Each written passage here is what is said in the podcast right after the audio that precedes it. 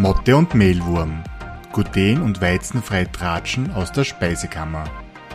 Von und mit Martina und Ria, zwei Diätologinnen und Produktentwicklerinnen, die genauso wie die Motte und der Mehlwurm verliebt sind in alternative regionale Backzutaten. Sie plaudern aus dem Mehlkästchen mit Tipps und Tricks rund um eine gluten- und weizenfreie Ernährung auf Österreichisch. Einen wunderschönen guten Morgen. Liebe Grüße nach Wien und herzlich willkommen zu unserer 33. Folge. Hallo Martina, wie geht's dir denn an diesem wunderschönen guten Morgen? Ja, wunderschönen guten Morgen. Ja, eigentlich ganz gut. Wir fangen ja immer relativ gleich an, aber es tut sich bei uns immer so viel, so viel Positives, wenig Negatives, das muss man dazu sagen. Und irgendwie hat sich auch gerade wieder so viel aufgetan, dass man wieder, also dass ich zumindest sehr hoch motiviert durch den Tag marschiere. Absolut. Es ist halt auch immer so schön. Wir waren ja wieder äh, unterwegs in Wels auf der Kuchenmesse und es ist immer so, so schön, wenn man in Kontakt kommt mit den Leuten. Also egal, ob das Leute sind, die sich glutenfrei ernähren oder nicht oder nur so gern backen. Da gibt es so viele spannende Themen, es werden so interessante Fragen gestellt. Es ist dieses Plaudern so wertvoll. Also man, man lernt nie aus, also auch wir nicht, weil da immer wieder ein paar Tipps und Tricks von anderer Seite kommen. Ja. Aber halt auch ganz, ganz spannend, dass Fragen gestellt werden, die für uns einfach so selbstverständlich sind. Also, mhm. dass man mhm. da dann ein bisschen Augen öffnet oder reflektiert zurückkommt. Und tatsächlich ist das jetzt ein Grund, wo wir gesagt haben, das ist so wertvoll, das sollen eigentlich auch die, die nicht auf der Kuchenmesse waren, sollen ein bisschen was davon haben. Und es war jetzt nicht nur in Welt so, auch wie wir vor ein paar Wochen in Graz auf der Messe waren, sind auch einige Fragen gekommen, die haben wir jetzt tatsächlich gesammelt und wir haben jetzt auch auf Social Media ja nachher nochmal einen kurzen Aufruf gestartet, dass ihr uns gern eure Fragen schicken dürft. Wir haben uns gedacht, wir machen heute so eine häufig gestellte Fragen-Session. Mhm. Aber nicht nur jetzt, weil du gesagt hast, die Fragen gestellt haben, die für uns selbstverständlich sind, also nicht, dass wir jetzt alles wissen, so in die Richtung, sondern ja. einfach, was für uns in unserem Kopf einfach irgendwie so gedacht war, wo wir uns einfach unsere Antworten so gedacht haben, aber die beim Gegenüber gar nicht so ankommen. So Richtig. in die Richtung. Da haben wir sicher heute ein paar Beispiele dabei. Und vielleicht nur zur Ergänzung, wir haben relativ viele Fragen gesammelt. Falls du heute nicht alles dabei ist, bitte gerne trotzdem weiterhin Fragen stellen. Das machen wir dann einfach in einer weiteren Folge. Genau. Also immer wieder können wir auf sowas auch eingehen. Wenn wir es nicht eh dann gleich schriftlich auch gerne über Social Media oder Mail ja. beantworten. Genau. Das heißt, wir starten gleich vorher eine und ich stelle da die erste Frage.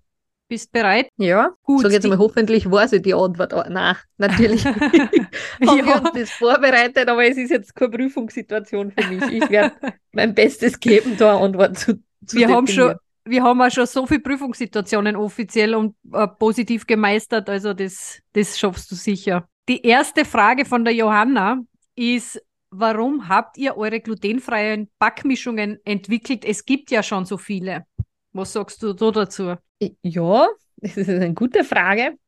Es gibt tatsächlich schon einige. Was uns aber tatsächlich motiviert hat oder antrieben hat, dass wir das zusätzlich nochmal was am Markt bringen wollen, ist die Tatsache, dass die glutenfreien Produkte oder auch die Backmischungen, die es gibt, einfach oft auch auf Stärke basieren meistens dann einfach das Gluten durch ein, ein Verdickungsmittel, also diese Zusatzstoffe wie Hydroxypropylmethylcellulose, Xanthan, Guarkernmehl, Johannisbrotkernmehl, da versucht wird, das zu ersetzen. Da kommt dann unser, unser diätologisches Blut irgendwo zum, zum Tragen. Wir sind halt einfach geimpft mit diesem Blick auf die Ernährungsmedizin. Das heißt, jedes Produkt, das wir anschauen oder das wir in die Hände kriegen, drehen wir um und schauen das an und fangen an, das zu bewerten als mhm. Diätologinnen. Das, das geht gar nicht anders. Also natürlich fängt man nicht an, selber Kalorien zu zählen oder, uh, das ist gut, das ist schlecht, so einzuteilen, aber man ist einfach interessiert, was steckt in einem Produkt drinnen.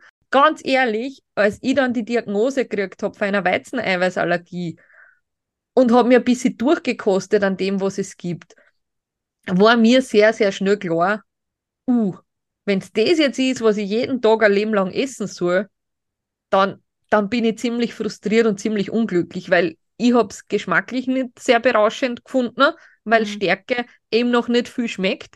Und dann ist wieder die diätologische Brille dazugekommen.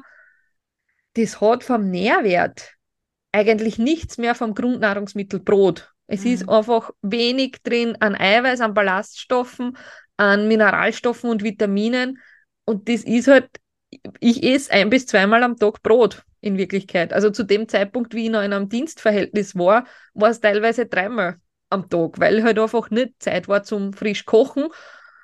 Und dann tatsächlich auch das Thema war, jetzt habe ich eine Diagnose. Ich habe zwar in, ein, in einer Großküche gearbeitet, aber es war nicht sicher und selbstverständlich, dass ich da am Mittags eine warme Mahlzeit gehabt habe. Es ist oft der Salat übrig geblieben mit der Scheiben Brot, die ich mitgebracht habe. Also es sind schon Dinge, man ist darauf angewiesen, auf Brot und Gebäck. Mhm.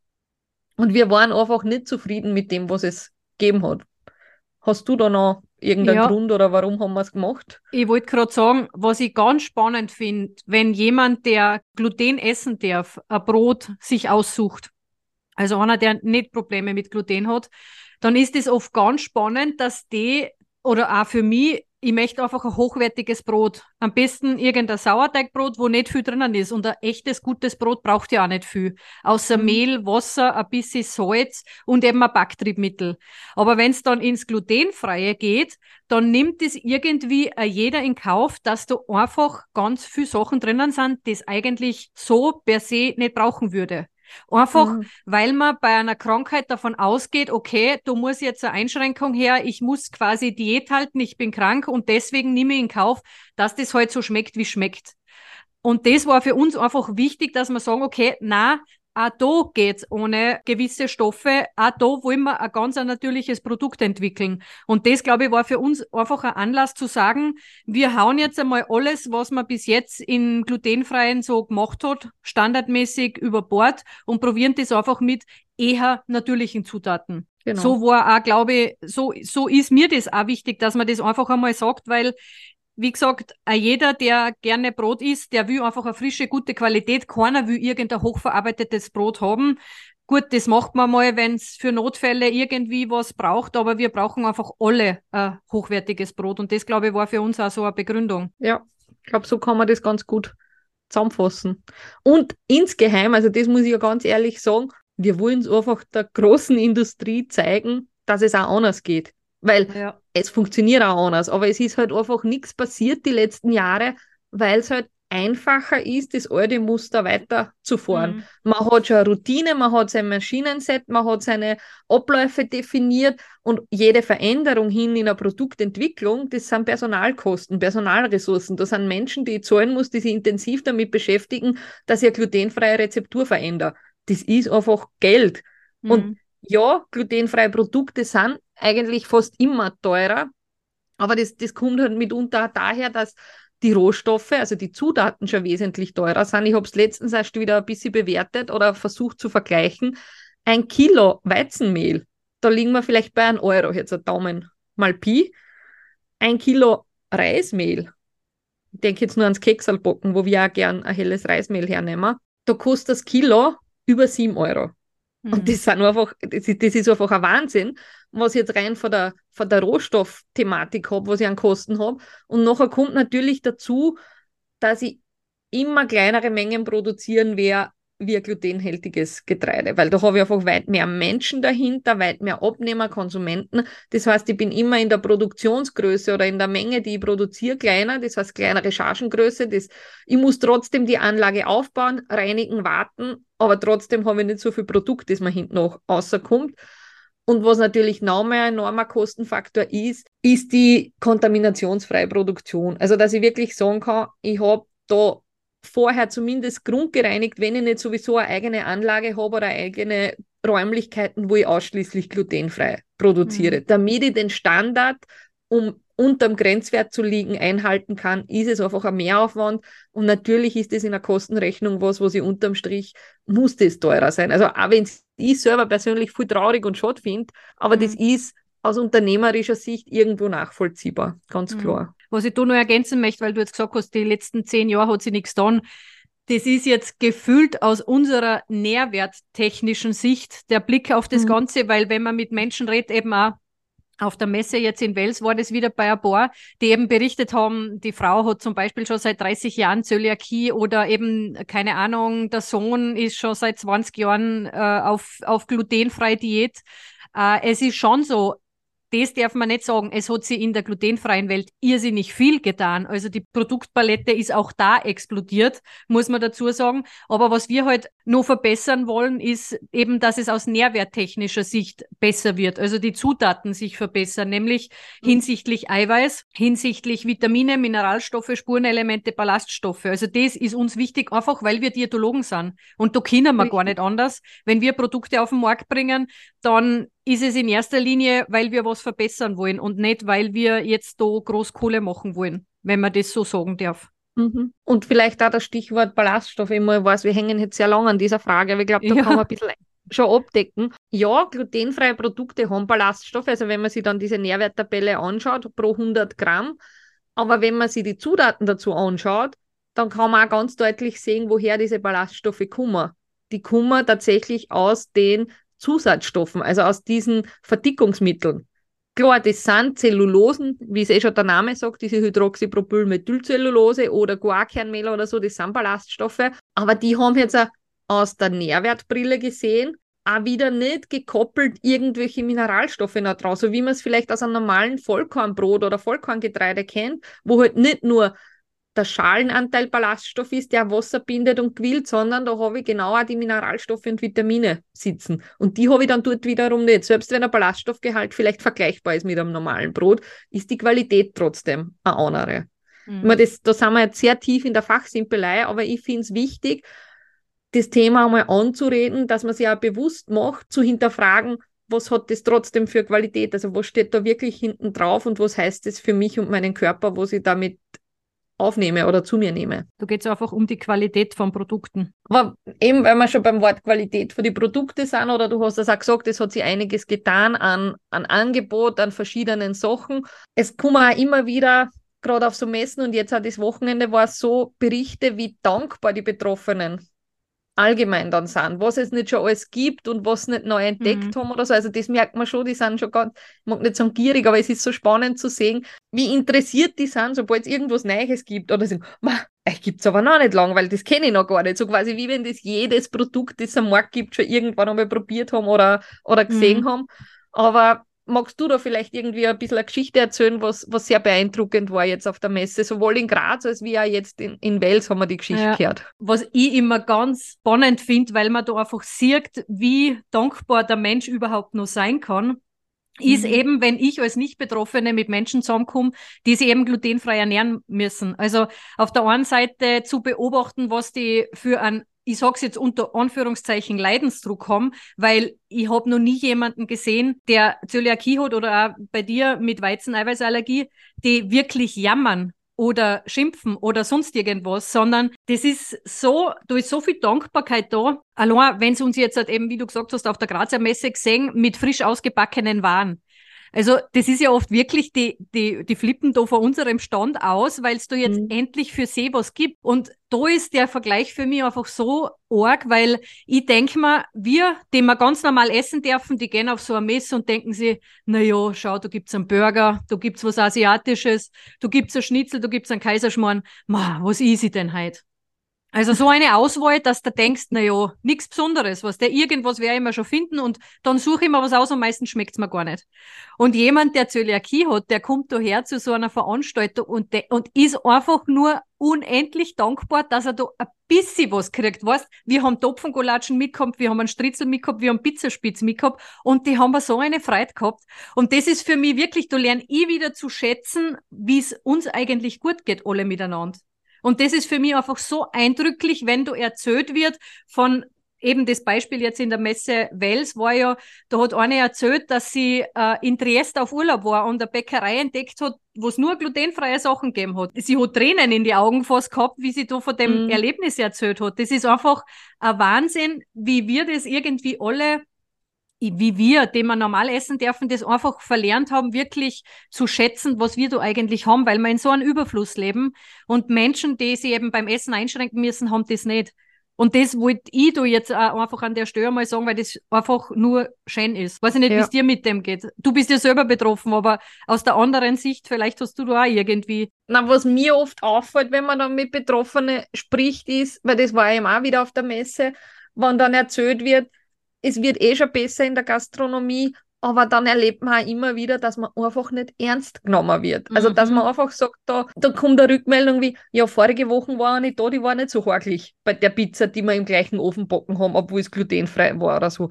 Also so dieses, man hat dann immer das Bedürfnis, nicht anzuecken oder man will keine Umstände machen in irgendeiner ja. Art und Weise. Andere, die vielleicht gar kein medizinisches Bedürfnis dahinter haben, eben wo es nicht so streng ist, wo das, das Mehlflankerl egal ist oder wo der, der Mehlstaub am Pizzaboden nicht so ausschlaggebend ist, weil man, ich mag es nicht abwerten, aber weil man halt eher nur äh, eine Unverträglichkeit hat, die nicht solche Konsequenzen mit sich zieht oder wo es nicht so genau ist, dass ich einmal ein Flankerl erwische oder wie wir es letztes Mal gehört haben bei einer Low-FODMAP-Ernährung, wo ich sage, ein bisschen was ist da jetzt nicht so gravierend und ist nicht mhm. so tragisch. Hat alles seine Daseinsberechtigung, wenn sich jemand einmal vier Wochen glutenfrei ernährt, aber die haben oft mehr Selbstbewusstsein oder mehr Standing, wenn sie dann sagen, aber das muss jetzt bitte so sein oder ich will mhm. das und ich brauche bitte das oder dieses Kommunizieren von dem, ich bin jetzt ein Sonderfall oder ich brauche eine extra Behandlung. Und da sind Leute mit einer chronischen Erkrankung, die es halt ständig und immer ist, oft ein bisschen zu ruhig. Ich, ich muss mich selber bei der Nase nehmen. Ich, bin's ja, ich bin ja genau die gleiche. Ich, da bevor ich dreimal was sage, ah, dann lasse ich es und ich backe mein eigenes Brot wieder aus mhm. oder so. Mhm. Also es ist, das ist so unterschiedlich, wenn man sagt, dieses chronische Pinkel, das man tragt, da wird man vielleicht viel ruhiger, als wie wenn man mal sagt, passt, das mache ich jetzt aus einer Überzeugung und das, das weiß ich, das tut mir, also ich würde sagen, dieses Trendthema, die sind oft fordernder und da sollten wir das wirklich auch tatsächlich brauchen und immer brauchen, auch nochmal mehr fordernder sein, dass genau das der Stöhnwert ist oder der Standard und nicht das, wo es nur halbherzig glutenfrei mhm. anboten wird dann. Da muss ich mich selber bei der Nase nehmen, das gelingt mir nicht immer, dass ich ja. quasi lauthals in der Gastronomie auf das behaupte, was ich wirklich brauche. Mhm. Das kann durchaus sein, weil wie gesagt, man nimmt euch Betroffene, die auf Gluten verzichten muss, sehr positiv zurückhaltend war. Also ich jetzt, was, also sehr, sehr positiv muss ich sagen, also echt Kompliment an alle, die da draußen sind. Ihr seid einfach wirklich sehr genügsam, weiß, würde ich sagen. Genügsam, ja, ja, Positiv genügsam und einfach nur dankbar. Das ist so eine positive Eigenschaft, aber wahrscheinlich, ja, nicht wahrscheinlich, weil es ist schon die Gastro in der Verpflichtung, sich an die Allergenkennzeichnung zu halten und ganz genau hinzuschreiben, was drinnen ist. Auch das schaffen sie mhm. nicht immer. Aber grundprinzipiell, wie du sagst, darf man da sicher einmal lautstark mitteilen, dass es so ist und dass es einen medizinischen Need gibt, weil wenn man jetzt an andere Ernährungsweisen denkt, die man sich selber auferlegt, wo man sagt, ich möchte zum Beispiel auf Fleisch oder auf tierische Produkte verzichten, da geht's ja auch lustigerweise. Die haben, wir sagen es eh immer wieder, die haben eine ganz starke Lobby hinter sich. Da funktioniert es einfach, dass da rein vegan dann produziert wird. Und mhm. bei glutenfrei, wo nicht die Lobby so stark und aggressiv dahinter ist, da ist es halt tatsächlich wirklich nur ein bisschen mangelhaft in Österreich, würde ich sagen. Aber auch da ganz, ganz, ganz viele spannende Erlebnisse und es ist ja echt einmal cool, wenn man aus seinem eigenen Büro rauskommt und eben mit Menschen zusammenkommt, weil dann kämen genau solche positiven Geschichten zum Tragen, die wir dann wieder da erzählen können. Das motiviert halt auch so, so stark, dass man weiß, warum man es tut in wirklich. Also ja. dieses, es kommt dann so schnell außer diese Sinnhaftigkeit in der Arbeit in Wirklichkeit. Oder mhm. wie würdest du das beschreiben, warum wir das eigentlich machen? Warum wir das eigentlich machen? Ja, also ich glaube, dass wir beide ganz starke Weltverbesserer sind.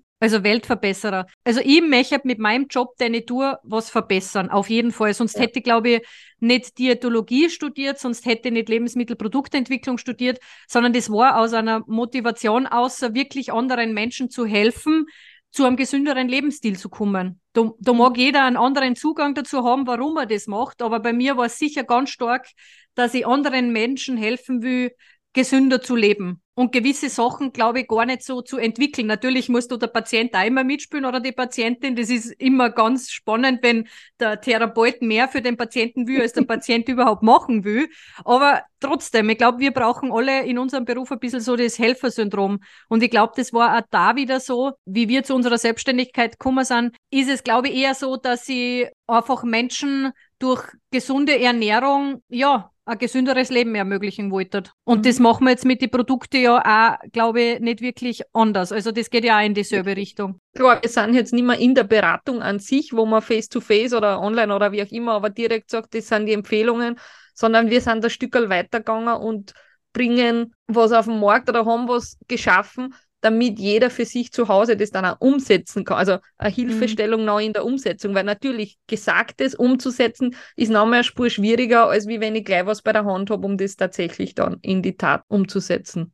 Ja. Aber es ist für mich auch das Gleiche. Es ist tatsächlich so, ich will gern mit dem, was ich arbeite oder was ich tue, was bewegen und natürlich in einem positiven Sinn. So, die nächste Frage.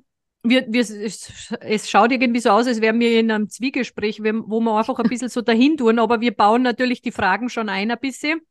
Und die nächste Frage, die jetzt gestellt wurde, ist, wie ist es eigentlich so, als Diätologin selbstständig zu sein? Ich nehme mal an, das kommt von irgendeiner Studentin oder von einem Studenten, die sie selbstständig machen möchten dann. Ja, es ist ganz, ganz spannend, weil wie es ist. Ich finde es momentan interessant, nicht, dass ich mich nicht als Diätologin führe, aber es ist vielleicht eine andere Selbstständigkeit, wie vielleicht nach meinem Studium der Diätologie ich im Kopf gehabt habe. Mhm. Weil da war viel mehr diese Beratungstätigkeit, die Ernährungstherapie, da in eine Selbstständigkeit zu gehen, was ja wichtig ist und notwendig ist und keine Frage, dass es das braucht. Und jetzt ist es eher so, dass ich mich als selbstständig sehe, aber das Diätologen-Dasein immer mitschwingt. Also mhm. Also das ist schon einmal, das sind glaube ich zwei Paar Schuhe, das darf man so nicht, also ich würde mich jetzt nicht als selbstständige Diätologin im klassischen Sinne sehen, dass ich sage, das, was man im Studium, das ist halt sehr ausgerichtet auf die Beratung und die Therapie, was ja Sinn macht. Aber durch das, dass wir uns weiterentwickelt haben hin in die Lebensmittelproduktentwicklung, machen wir einfach mehr, aber das Diätologinnen-Dasein ist einfach ständig da. Das lässt sich nicht ausblenden. Und das wird mhm. immer mitdenkt. Das merkt man halt dann im Produkt, das merkt man in die Prozesse, das merkt man in dem, dass man eben genau die Dinge außerher im Gespräch mit Betroffenen, was vielleicht der Produktentwickler, der den Zugang aus der Diätologie oder irgendwie ein Marketingmanager, der das halt nicht so gespürt, diese diätologische Notwendigkeit, das kann er sich natürlich aneignen, aber das ist halt was, was bei uns mit der Selbstverständlichkeit mitläuft, glaube ich. Und so ist es halt, egal ob man Diätologin ist oder nicht, ist eine Selbstständigkeit was extrem Spannendes, aber möglicherweise auch nicht für jedermann hm. oder jede Frau. Weil es ist ein Riesenunterschied zu einem Angestelltenverhältnis, ganz klar. Aber ja. es hat alles seine Vor- und Nachteile und das ist ein glaube ich, eine persönliche Präferenz, wie man lieber arbeitet. Da muss ich jetzt nur ergänzend dazu sagen, weil du sagst, das Diätologensein schwingt immer mit, würde ich auch komplett unterzeichnen. Also das ist, das, also als wären wir fleischgewordene Diätologen, oder? Das ist, glaube ich, da geht es aber, glaube ich, allen so, die in der Praxis arbeiten, weil du kannst das nicht mehr abstellen. Du siehst alles aus Diätologen mhm. oder mit einer Diätologenbrille. Und da muss ich auch wieder irgendwie innerlich schmunzeln, wie du das jetzt gesagt hast, ist mir eingefallen. Wir gehen ja selber auch immer bei der Messe irgendwie ein bisschen so durch. Ja. Und wenn man dann zu manchen Standeln hingeht, und dann sagen sie da schon, immer, das würden wir nicht machen, weil wir Diätologen sind. Da stehen wir uns oft auch selber im Weg, sage ich jetzt ein bisschen, mhm. mit Marketing und was weiß ich nicht alles. Aber dann kommst du zu einem Standel hin, die einfach nur Produkte verkaufen, wo statt, keine Ahnung, statt einem normalen Zucker irgendein Zuckeraustauschstoff drinnen ist. Und das gar nicht in, in kleinen Mengen, sondern in großen Mengen. Mhm. Und dann sagen da die, die, so fängen sie die schon zu, aber nehmt das und kauft das, weil das ist viel gesünder. Und, und so denkt, gesund und das und gesunde so, Naschen, ohne genau, und gesundes Naschen, das, ja. richtig. Und da kriege ich jedes Mal richtig Ausschlag, wenn ich das her, weil es de facto nicht stimmt. Und das ist was, wo wir nie auf die Idee kommen würden, zu sagen, das ist gesund oder das ist ungesund. Das macht lustigerweise, das wird uns nämlich immer vorgeworfen, dass wir mhm. so stark irgendwie oder dass man gar nicht mehr weiß, wenn so man zurückhaltend sind in dem, warum man das nicht ausnutzt und nicht das besser kommuniziert oder so. Ja. Mhm. Aber das machen Diätologen nicht, weil es kommt immer ja. auf die Menge an. Und wenn ich mal einen Schoko essen will mit einem Zuckeraustauschstoff, dann soll ich das machen. Und wenn ich eine normale Schoko essen will, dann soll ich das auch machen, weil zu einer gesunden Ernährung gehört alles dazu. Schokolade schmeckt super und dunkle Schoko, wissen wir sowieso, hat gute Stoffe drinnen, sekundäre Pflanzenstoffe, die ja tatsächlich was bewirken können im Körper positiv. Aber grundprinzipiell ist ich das Lebensmittel ja nicht, weil es mich gesund macht, weil es mich krank macht oder sonst was, sondern einfach nur, weil ich meinen Körper sättigen will. Ja, und einen Genusswert vielleicht erleben Richtig. mag. Aber das ist ja was anderes wie gesund, also in das Einteilung in gesund und ungesund und das ist so mhm. viel besser das andere. Das macht einfach gar keinen Sinn nicht. Und da wird die Werbung tatsächlich, oder die Werbung missbraucht das sehr, sehr ja. oft. Und vor allem Menschen, die halt nicht das Know-how dahinter haben in Sachen ja. Ernährung. Genau, und dann wird da am Marktstand ausgeschrien, was nicht alles gesund ist, und mir wird immer nur ganz schlecht. Woher weiß denn der das, dass das gesund ist? Was, der, der, ist, der, ist, der hat einen ganz anderen Beruf gelernt und tut da quasi Ernährungsberatung mit ausgegeben, weil er eine Küchenmaschine verkauft. Und das, ja. ja, das ist mir nur eine spontane Anekdote eingefallen zum Thema, was du vorher gesagt hast. Ja, das stimmt. Aber wenn wir jetzt noch mal ein bisschen zurückgehen in ja. dieses Thema Selbstständigkeit, was muss man denn tun, um, um selbstständig zu werden? Also, das ist auch kein von wir waren ja letztens nochmal in der FH oder mehreren FHs in Österreich. Ebenso Sachen, man mag gern, aber wie, man traut sich nicht. Was mhm. ist halt so diese Hürde? Was braucht es denn wirklich, um, um sich selbstständig zu machen? Das ist jetzt halt vielleicht auch wieder eine schwierige Frage. Vielleicht kannst du dann mehr sagen, aber eine schwierige Frage dahingehend, weil ich mir ja oder wir uns nicht als Diätologinnen selbstständig gemacht haben, mhm. sondern wir haben ja quasi ein ganz anderes Business gegründet. Wir haben ja eigentlich ein Handelsunternehmen aufgemacht und genau, da jetzt gar nicht Produkte. Also es ist nochmal genau. ganz was anderes. Ja. Also wir sind ja jetzt nicht in, im Setting von Diätologie tätig geworden, sondern wir haben eine GmbH gegründet in dem Fall. Mhm. Vielleicht sollte man da was dazu sagen. Keine Ahnung, was du jetzt als Antwort gewünscht ist. Oder kannst du dazu was sagen, was man als Diätologin machen muss?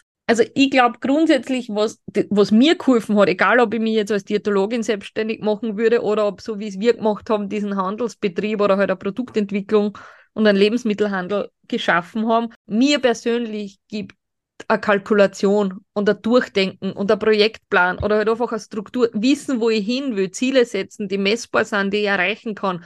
Das gibt mir als Typ Mensch einfach extrem viel Möglichkeit, eine Entscheidung zu treffen. Und genau mhm. das, das brauche ich einfach. Aber ich glaube, das kann man ziemlich allgemein halten. Da geht es jetzt gar nicht um Diätologie oder nicht, weil selbst wenn ich mir als Diätologin in der Beratung und in der Therapie selbstständig mache, muss ich einfach auch eine Rechnung aufstellen und zu wissen, okay, was sind meine Fixkosten, wie viel kann ich einnehmen, wie viel Abgaben habe ich, was bleibt mir über, wie viele Beratungen braucht es im Monat, dass ich davon leben kann. Also so, das mhm. sind einfach genau die Dinge, die, die jeder sich stellen muss, egal in welchem Kontext. Und wie ich vorher schon gesagt habe, nicht jeder ist auch für das gemacht, dass er sich selbstständig macht, weil halt auch viele Dinge anfallen, die nicht wirklich Spaß machen, die ja. zach sind, ja. Aber die kehren halt genauso gemacht.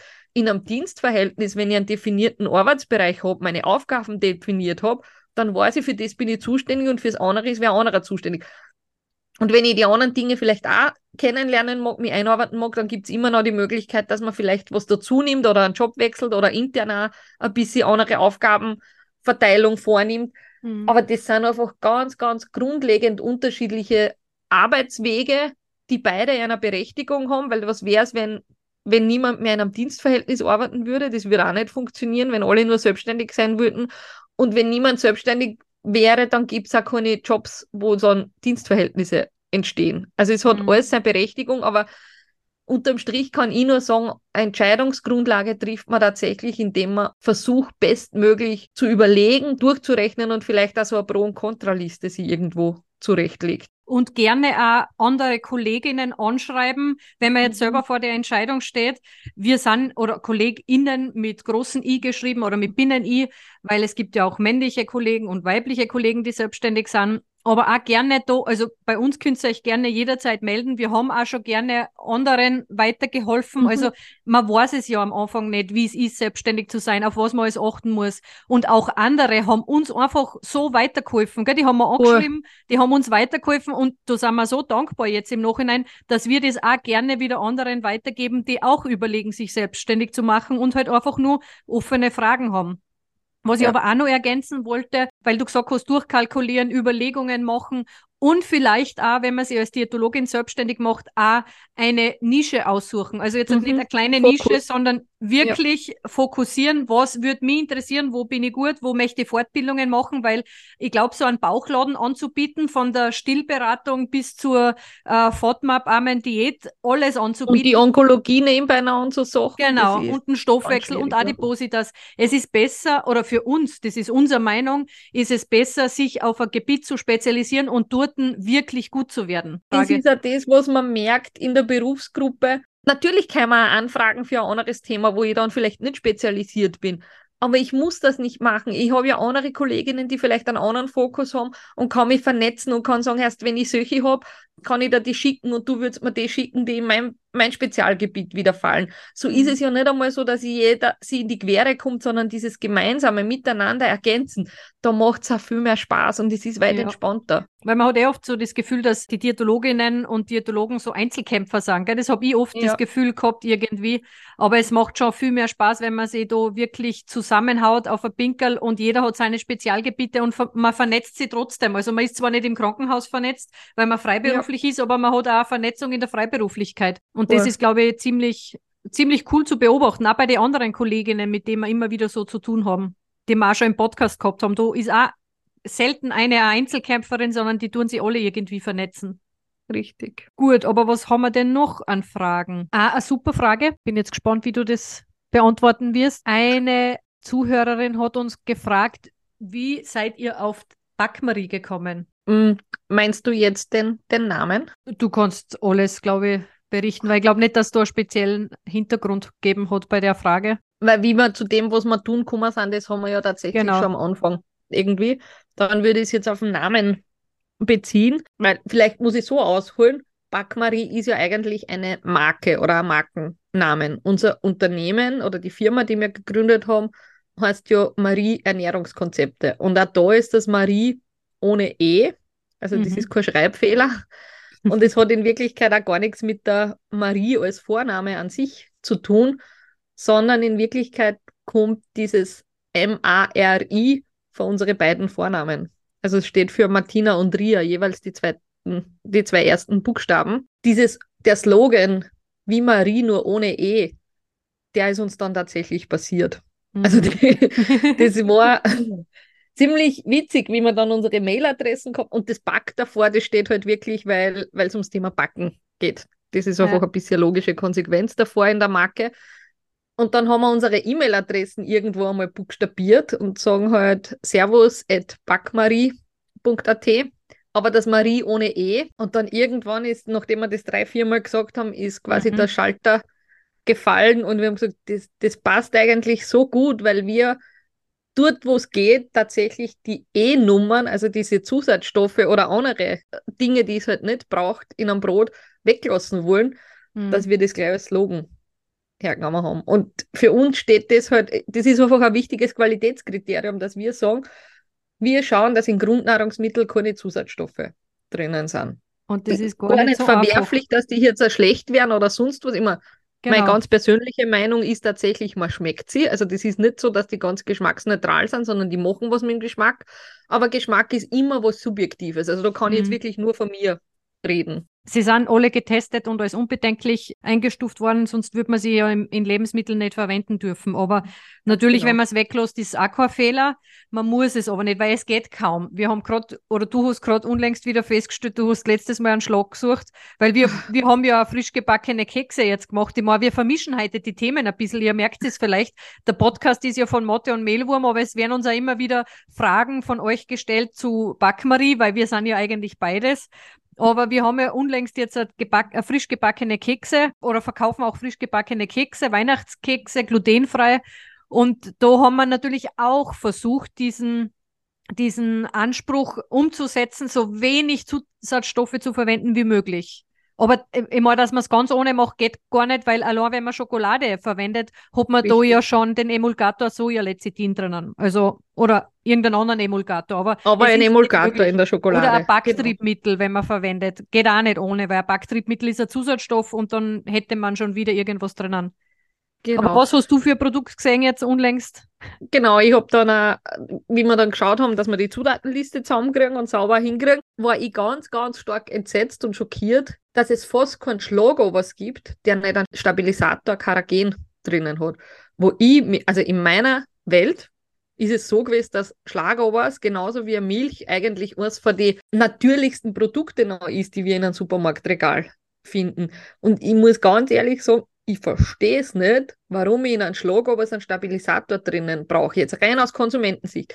Mhm. Ob das jetzt drinnen ist, damit der in der Pumpanlage von der Molkerei vielleicht sauberer durchgeht, das ist sei dahingestellt, aber ganz ehrlich, das will ich dann als Konsumenten, das interessiert mich nicht. Aber ein Schlagobers, den nehme ich selten und kippe aus dem Becher oder aus dem Flaschall außer und nutze ihn so, wie es ist, sondern den schüttle ich vorher, Oder ich schlage ihn sowieso auf, damit ich ihn Mhm. quasi als Tortendeko-Creme oder wie auch immer verwenden kann. Aber da sehe ich keine Notwendigkeit für einen Endverbraucher, dass ich da äh, einen Zusatzstoff eingebe, damit der homogen bleibt. Also so ein Stabilisator, der halt versucht, da nicht in, dass er sich nicht separiert, also dass es aufrahmt und unten die Flüssigkeit bleibt. Mhm. Da habe ich jetzt, glaube ich, fünf oder sechs dann bewusst nochmal angeschaut und habe nur in einem Bioschlag was gefunden, da wo halt nichts drinnen ist. Und der Rest Ja. ist überall mit einem Karagen versetzt. Schon spannend. Und vielleicht eine ganz wichtige Message, es liegt dann schon an uns, was wir kaufen und was es am, im Regal dann gibt. Also wir Mhm. dürfen uns da nicht nur alles aufs Auge drucken lassen, weil es vielleicht auch für die Industrie leichter ist, das herzustellen, sondern wenn wir den Anspruch haben, ich will in einem Milchprodukt, wo ich eigentlich davon ausgehe, dass es nichts braucht, dass es nur das drinnen ist, quasi nur der Rahmen, der vielleicht standardisiert ist im Fettgehalt, dass es überall gleich ist, dann sollte ich den kaufen, wo das nicht drauf ist. Aber ich weiß, da wird das Einkaufen zur Tortur, wenn ich jedes Backerl umdrehen muss, auch bei Dingen, die ich für selbstverständlich eigentlich halt. Wie gesagt, mir ist es selber passiert, mir war es nicht bewusst. Und das habe ich erst dann gesehen, wie ich mich wieder tiefer mit dem Thema auseinandergesetzt habe, weil ich tatsächlich dann das weiterverarbeitet habe hin zur Zutatenliste. So viel dazu, dass uns der Name quasi passiert ist. Und was ich da noch ergänzen wollte, weil du zuerst Backmarie, wie wir da drauf gekommen sind. Also wir fragen ja immer ganz gern euch, also Zuhörerinnen des Podcasts, aber auch Verwender unserer Backmischungen, nämlich was ihr zu neuen Produkten sagt. Also jeder darf immer mitmachen und sich melden, wenn es wieder äh, Testbackaktionen gibt. Also wir bringen auch kein Produkt auf den Markt, was nicht vorher von euch quasi offiziell freigegeben wurde, unter Anführungszeichen. Und so ist es uns auch wichtig, euch bei anderen Entscheidungen mitzunehmen. Ich weiß nicht, ob sie die eine oder andere noch erinnern kann. Wir haben euch sogar beim Namen gefragt. Also Mhm. Backmarie war eine von drei Varianten, die wir zur Auswahl gehabt haben. Und da haben einige mitgemacht bei der Abstimmung. Ich weiß jetzt gar nicht mehr, was haben wir nur zur Auswahl gehabt. Aber lauter Backvarianten, glaube ich. Back, ähm, Ja, oder irgendwas war mit Madame Marie oder ja, irgendwie so. Also Madame haben Marie, genau. Mhm. Ja, Ich kann es auch nicht mehr ganz genau sagen, da müssen die noch schauen, was wir da alles Ja, genau. Auf jeden Fall ha hat sich der Großteil für Backmarie entschieden und das ist auch super. Heute sind wir voll happy mit der Marke eigentlich. Aber es war nicht unsere erste Wahl, muss man auch Nein, ganz ehrlich die sagen. hätten wir nicht genommen. Ähm, Ja. Aber es ist auch so spannend, weil ich glaube, 95 Prozent, wenn nicht sogar 99 Prozent unserer Zielgruppe auch auf Facebook, Instagram, die, die uns folgen, sind weiblich. Und wir haben jetzt vermehrt das Feedback von männlichen Konsumenten gehört, dass sie einfach die Marke auch cool finden. Ja, es ist sehr spannend. Mhm. Und da, da sind wir auch sehr dankbar. Das, das ist uns so wichtig, dass wir auch Feedback zu solchen Sachen kriegen, weil im Endeffekt geht es gar nicht darum, dass wir das, was wir gut finden, da unbedingt drauf haben müssen, sondern auch der, der es jeden Tag in die Hand nimmt, zu der Freude damit Mhm. haben. Und darum ist uns so wichtig, dass wir sowohl beim Backversuchen, also die Testbackaktionen, als auch so Dinge immer wieder ein bisschen Feedback vorab schon einholen. Da haben wir, das ist jetzt gar keine Frage, aber das haben wir aufgeschrieben, weil über sowas freuen wir uns natürlich auch immer. Einfach nur ein Danke. Seit ich eure Backmischungen kenne, habe ich endlich wieder einen echt schmackhaften Hefeteig. Ja, also da muss ich auch an ein Erlebnis an der, in der Grazer Messe denken, wie die eine, die hat glaube ich auch gesagt, sie hat seit 27 Jahren ihr Zöliakie, hat fast Tränen in die Augen gehabt und äh, es ist so ein guter Germteig. Also so endlich kann sie wieder einen Striezel essen, an den sie sich wie von früher Ja. erinnert. Und das sind natürlich auch Momente, wo, ich nicht, wo er uns die Gansel hat auftreibt oder Ja, ein bisschen einfach- die Tränen in die Augen Einfach, wenn wir bringt. das, was wir mit unseren Produkten erreichen, auch tatsächlich dann als Feedback kriegen. Mhm. Das ist schon cool. Auch wie wir jetzt so auf der Welser Messe, da haben wir ja immer ein Bühnenprogramm. Also wir sind da ja nicht nur mit einem Messestand da, sondern wir dürfen auch auf der Bühne gemeinsam backen quasi. Und da haben wir auch wieder unterschiedlichste Sachen gehabt, unter anderem auch den Hefeteig. Und da haben wir einmal eben so Streuseltaler gemacht mit Apfelmus, Zimt. Das war sehr gut. Und einmal haben wir unsere Topfengulatschen gemacht. Und da waren es, glaube ich, auch relativ begeistert. Ja. Und da ist halt auch so spannend, auf dieser Messe sind ja eben nicht nur Menschen, die sich Ja. glutenfrei ernähren. Und dann haben wir ganz viele andere Leute zugeschaut und wir haben halt hergezeigt, wie der ausschaut am Anfang. Und die, die haben gesagt, na wie, das soll jetzt ein Striezel oder aus dem, das soll ein Germteig werden, der schaut aus wie Ja. eine Kuchenmasse. Ja. Und hinten noch haben wir es kosten lassen und haben gesagt, na, wenn ihr jetzt nicht gesagt hättet, dass das glutenfrei ist, hätte ich es so gesehen nicht. Also in der Topfengoulaschen oder beim Streuseltaler. Das, Mhm. das ist halt einfach extrem spannend. Oder auch wenn der Bäcker dann spechteln kommt, also der Ja. Profi, und zuschaut. Also das sind schon immer Dinge, die uns fast ein bisschen stolz machen. Ja. Wo man sagt, ja, es ist eine andere Herangehensweise, wie wir zum Beispiel den Germteig zubereiten. Der geht nicht so wie ein ein normaler Germteig, also er wird nicht geschlagen, er wird von Hand mit der Teigkarten bearbeitet. Und dann kommt aber unterm Strich das außer, was man sich erwartet oder was an Anspruch da ist, an einem mhm. Hefeteig, an einem Süßen. Das ist dann extrem spannend und faszinierend, dass wir auch andere Leute damit begeistern, ist vielleicht das verkehrte Wort jetzt, aber da einfach ein bisschen ihr Interesse wecken und so ein bisschen mehr Bewusstsein wieder schaffen für die Thematik, dass es halt nicht so einfach ist, glutenfrei mhm. zu backen. Das braucht andere Handgriffe, das funktioniert anders und da kann ich einfach nicht sagen, passt, dann nimmst du halt das Buchweizenmehl und machst da einen Stritzel draus. Ja einfach auch zu sehen, dass die Menschen, die gar nicht betroffen sind, trotzdem zur Bühne kommen und sich das anschauen mhm. und dann auch einfach einmal sich selber auch den Horizont erweitern. Weil, wie gesagt, cool. mehr als das können wir ja gar nicht machen, als dass man aufklärt, wie es ist, eben glutenfrei essen zu müssen. Die nächste Frage, die uns gestellt wurde, ist, Habt ihr noch weitere Produkte in der Pipeline? Wenn ja, welche? Genau, und die, die Dame hat schon konkret dazu geschrieben, sie würde sich nämlich Croissant wünschen, da sie nur bis jetzt keines gegessen hat, äh, was wirklich dem normalen Croissant quasi entspricht. Also auch wenn es immer wieder Fotos posten von Croissants und super, jetzt habe ich endlich den perfekten Teig. Nein, liebe Leute, alle da draußen, ihr habt den perfekten Teig noch nicht. Also ich habe wirklich noch kein einziges Foto gesehen mm -mm. auf Insta und dass, dass ich wirklich sage, okay, der kann mithalten. Also wir tüfteln noch. Wir haben es noch. Ja, nicht. Und ich muss auch sagen, ich war dann in Italien im Sommer und natürlich habe ich mit der Freude so ein Blundergebäck durchgegessen und es hat optisch auch extrem dem schon ähnlich geschaut und es hat auch gescheit bräselt, aber geschmacklich war es halt tatsächlich dann schon sehr stärkelastig. Also nicht so mhm. wie ein Blunderteig schmecken muss, eher trocken und stärkelastig und das sind halt dann auch immer, nur weil es optisch schon aus, ja, da ist man schon zufrieden. Da sind wir wieder bei dem vorigen ja. Thema. Man ist schon voll dankbar, dass man endlich wieder was isst, was dem ähnlich ist aber das geht de facto noch besser. Und ja. wir haben auch noch nicht die Lösung. Nein, so. darum gibt es ihn ja auch noch nicht. Und wir, wir tun es immer wieder posten, dass wir versuchen und dass wir ja. dem Ganzen schon sehr nahe sind, aber es tritt einfach noch viel zu viel Butter aus. Es ist. Croissant, das so fest eingerührt ist, das Netzwerk fehlt uns einfach, also die, die Glutenstruktur, damit dann diese eingetriebene Luft das wirklich stabil hält. Ja. Das sind so Dinge, möglicherweise wird es sein, dass man kleinere Kipferl draus macht, ob es dann eine Spur besser geht, aber das wirklich große Croissant, das schafft der glutenfreie Germteig ganz, ganz schwer oder halt der Blunderteig, was die, wo die Basis ein Germteig ist, das so aufzutreiben und halten, bis das Backergebnis fertig ist. Ja, wie, aber wir können euch alles versprechen, wir arbeiten dran. Genau so ist es. Und man muss auch dazu sagen, wir werden auch das wieder hinkriegen ohne Zusatzstoffe. Also auch da werden wir unseren Weg treu bleiben. Und du siehst das ja, sie kriegen es ja bis jetzt noch nicht einmal mit die Zusatzstoffe hin. Also ganz e ehrlich, egal welche Mischung das verwendet wird, es schaut noch nicht aus wie ein Croissant, aber wir bleiben dran und hoffen, das irgendwann so hinzukriegen, auch ganz ohne Zusatzstoffen eben.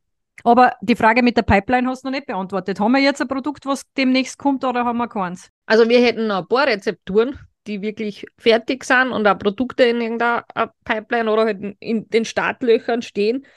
Aber natürlich muss man sich das wirklich auch anschauen äh, am logistischen Aspekt. Also das, was halt wichtig ist, ist, dass wir da uns auch nicht übernehmen und was ich wie viel, weil es ist ja nicht so, dass wir dann sagen, wir füllen das selber ab und dann machen wir 50 Backerl von dem und verkaufen es, sondern wir arbeiten da mit einem Partner zusammen, wo es auch wichtig ist, eine gewisse Menge abzunehmen für alle Beteiligten, weil ja die Prozesse in dieser glutenfreien Mülle notwendig sind, dass da eine gewisse Menge da ist, weil sonst die Maschinen nicht einmal funktionieren. Also jetzt rein so gesprochen, dass ich sage, ich habe das gemischt und ich habe das, das ist ähnlich wie wenn ich ein Rezept Drittel und es ist so wenig und meine Küchenmaschine gelenkt nicht mehr zum Boden unten und mhm. kann das sauber mit vermischen. Das heißt, wir haben dort eine gewisse Vorgabe an eine, eine Menge, die wir abfüllen lassen müssen nach unserer Rezeptur. Und da müssen wir aber das Vertrauen haben, dass es verkauft wird, ganz einfach in einer entsprechenden Zeit, beziehungsweise nicht nachher zusätzlich im Lager steht. Also es sind einfach ein paar Punkte, wo wir sagen, da, da sind wir dran, wir wollen weiter wachsen, wir wollen weiter bekannt werden, dann geht es auch viel leichter, dass wir ein nächstes Produkt starten. Aber es gibt noch eine, einige Rezepturen von uns, die tatsächlich fertig sind und die wir im Grunde noch euch bieten können. Und auch da wieder, wenn es losgeht, seid ihr die Ersten, die Bescheid kriegen, weil ihr müsst dann wieder Testbocken und das Produkt dann quasi freigeben. Also es wird sicher im nächsten Jahr wieder was geben, das würde ich schon genau. unterzeichnen und ja. da werden wir auch im ersten Quartal sicher mal zu einer Testpackaktion aufrufen, schätze ich mal. Mhm. Aber wie gesagt, mehr können wir jetzt dazu auch noch nicht sagen. Eine andere Frage war, wann wird es denn wieder frisches Gebäck von uns Ja. geben? Wann sind wir wieder mal mit frischer Ware unterwegs? Genau. Also da, da sind wir auch extrem dankbar, bevor du da jetzt quasi antwortest, dass das so gut angenommen wird. Also Mhm. das, das ist für uns einfach ein extrem spannendes Erlebnis gewesen, dass, dass wir mit den frisch gebachenen Sachen so viel Freude bereiten können. Wir nehmen da nochmal einen Arbeitsschritt ab. Auf der anderen Seite haben wir jetzt auch auf der Kuchenmesse ganz oft das Feedback gekriegt, dass, dass sie so gern eine Keksbackmischung gehabt hätten. Das war uns Mhm. jetzt auch nicht so bewusst, weil wir sich gedacht haben, naja, Kekse, da mische ich ein paar Mehle zusammen und fertig. Aber Das auch mag ich auch nicht so oft im Jahr, oder? Das ist ja auch Genau. was, wo ein Brot brauche ich viel öfters im Jahr als wie Keksal in Wirklichkeit.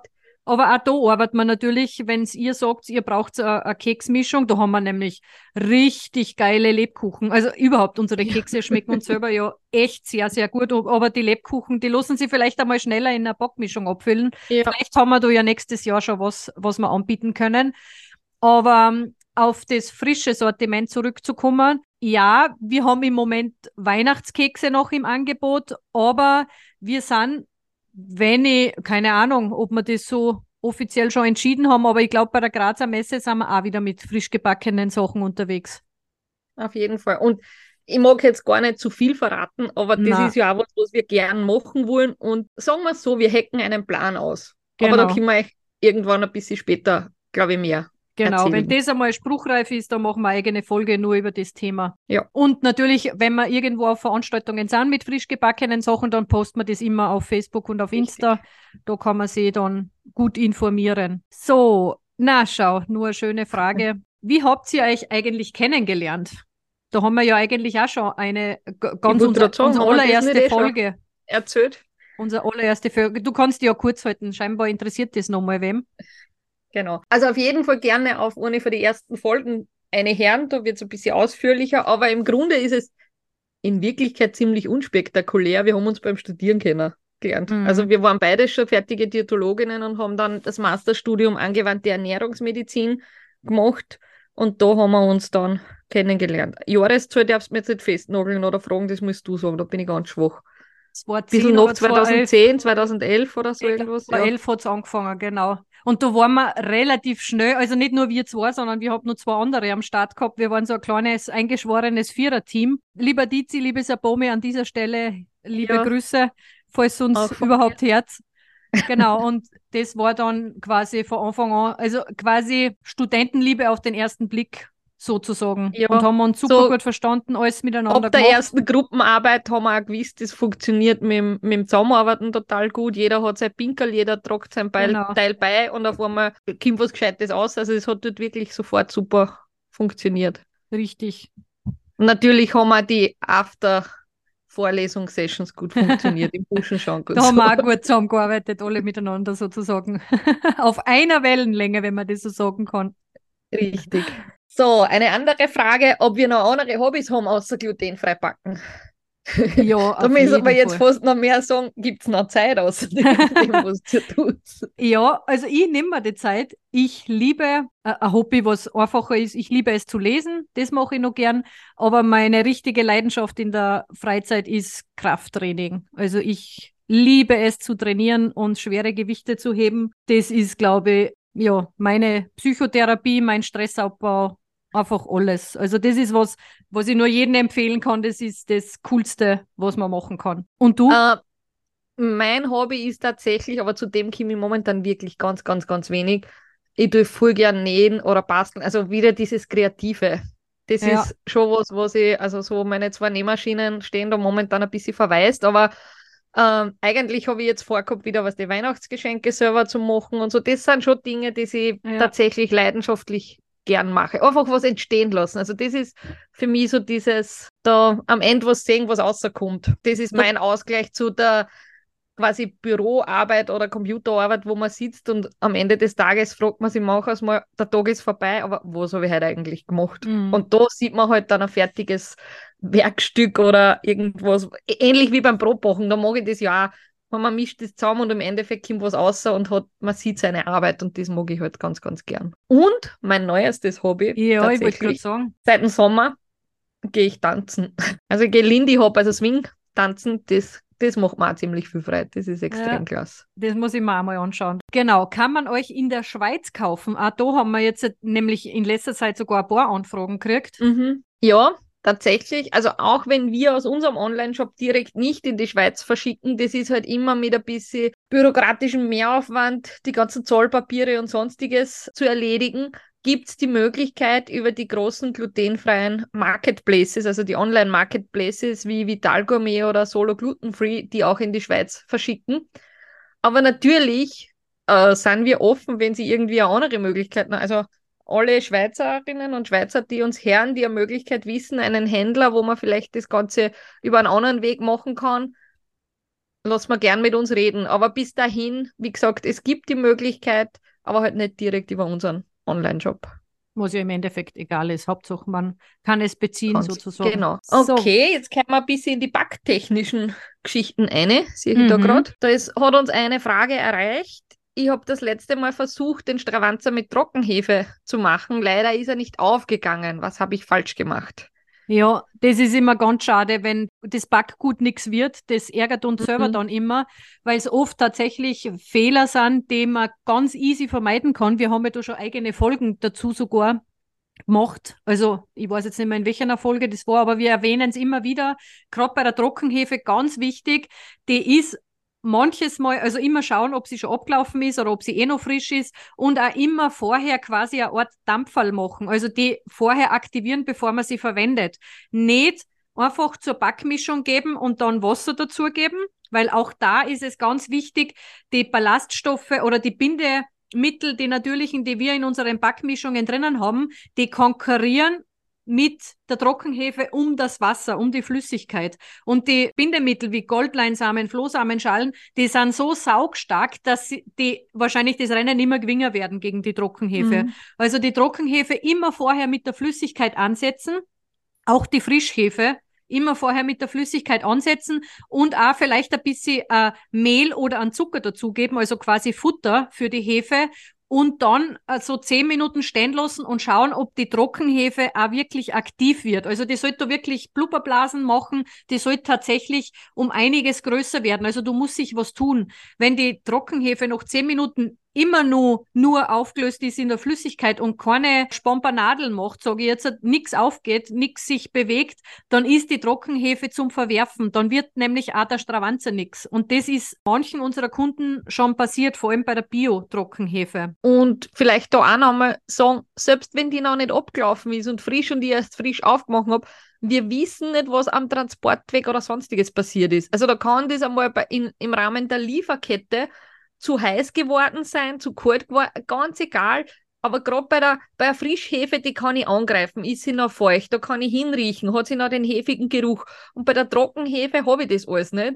Da mhm. muss ich mich dann wirklich drauf verlassen. Und es ist halt tatsächlich, lieber verwirfe ich ein bisschen Flüssigkeit mit der Trockenhefe, als wie ich habe ein Brot, was mir nichts geworden ist. Und schau mhm. mal, also gib mir die paar Minuten Zeit und schau mal an, ob die Hefe aktiv ist. Das ja. ist halt so ein grundlegender Tipp, wo man sagt, da ist man hinten noch weniger frustriert, als wie wenn man schnell, schnell das eine gibt. Auch wenn man beim normalen Backen vielleicht immer nur gute Erfahrungen gemacht hat. Und auch wenn draufsteht, man braucht kein Dampfler oder kein, kein Anrühren vorab notwendig, oder ich weiß nicht, wie es genau ja, draufsteht. Genau. Du hast es eh vorher super schön erklärt, mit dem das ging ums Wasser sie streiten quasi und die Hefe mhm. immer in kürzeren zieht dann. Ich bin mittlerweile ein Fan von der Frischhefe geworden. Ich habe früher auch ganz gern die Trockenhefe verwendet, aber es, ich finde, man schmeckt auch nochmal einen Unterschied. Äh, genau, das ist auch eine Frage, die wir immer wieder hören, weil wir, äh, wenn wir auf einem Messestand sind, immer wieder sagen, wir verwenden keine klassischen Getreidesorten in unseren Backmischungen. Naja, die Frage, was verwendet ihr denn dann für Getreidesorten, wenn keine klassischen drinnen sind? Wie bekommt man das Gluten aus dem Mehl raus, sozusagen? Genau, das war jetzt am Wochenende auch wieder diese Frage, naja, und wie kriegt man das Gluten da raus? Mhm. Und das ist natürlich für jemanden gekommen, der nicht glutenfrei backt oder gar keinen Zugang zu dem Thema noch hat. Und ganz spannend finde ich ja immer die Gesichter, die kosten das und kosten das und mm okay, aber das schmeckt anders, aber schmeckt gut. Sage ich, ja, nein, es muss anders schmecken, es ist halt auch kein, kein klassisches Getreide drin. Oder wo war man da jetzt? Letztens hat eine Dame gesagt, ähm, mit wie viel Rocken und mit wie viel Weizen ist denn der Stravanz, also in Stravanz hat gemacht, wie ist denn der gemacht? Habe ich gesagt, mit gar nichts von dem. Mhm. Also so die, diese, die hat halt selber scheinbar Brot gebacken und hat dann gefragt, okay, quasi, wie ist euch ein Verhältnis da drinnen? Und da hat sie mal auf jeden Fall ist ja die Lade runtergefallen, wie, da ist kein Roggen und kein Weizen drinnen. Wenn man dann sagt, naja, es muss anders schmecken, Weizen und Kichererbse da als, als wertbestimmende Anteile drinnen, da sagt wie, naja, das ist schon spannend. Also so, so ganz, ganz interessiert dann auch. Und wir haben aber auch tatsächlich schon die Situationen gehabt, da haben wir halt erzählt, wir sind da, das sind halt glutenfreie Backmischungen. Puh, nein, das kostet nicht, weil wenn ein Brot einmal ohne Weizen ist, dann kostet das nicht, weil ja. das kann ja nichts sein. Da denke ich mir dann immer so ein bisschen hinter vorgehaltener Hand, ja, selber schuld, wenn du das nicht probieren willst, versäumst du Ja, ja, das ist ja immer auch bei den Weihnachtskeksen, ah, die sind glutenfrei, so quasi, die sind nicht für mich. Im Grunde kann glutenfrei jeder essen. Es kann nur nicht jeder Gluten essen. Das ist eher das Thema. Aber unsere Brote sind jetzt nicht Diätkost, was man quasi nur wem gibt, der glutenfrei essen muss, sondern das kann wirklich ja jeder essen. Und das Lustige ist ja, den meisten schmeckt's. Also ich würde sagen, von zehn schmeckt sicher acht sehr gut. Ja. Die, die würden das auch wahrscheinlich verwenden, aber dann sagen sie, ah, glutenfrei, na, na, bitte, tun wir, tun wir das weg, so in die Richtung. Was man vielleicht da dazu sagen muss, eben gerade Messe Graz war sehr spannend, wie wir eben die frischen Sachen auch verkauft haben. Und die Leute haben einfach den Brotleib gesehen, einen Stravanzer haben wir als genau. Leib gebacken gehabt im Topf.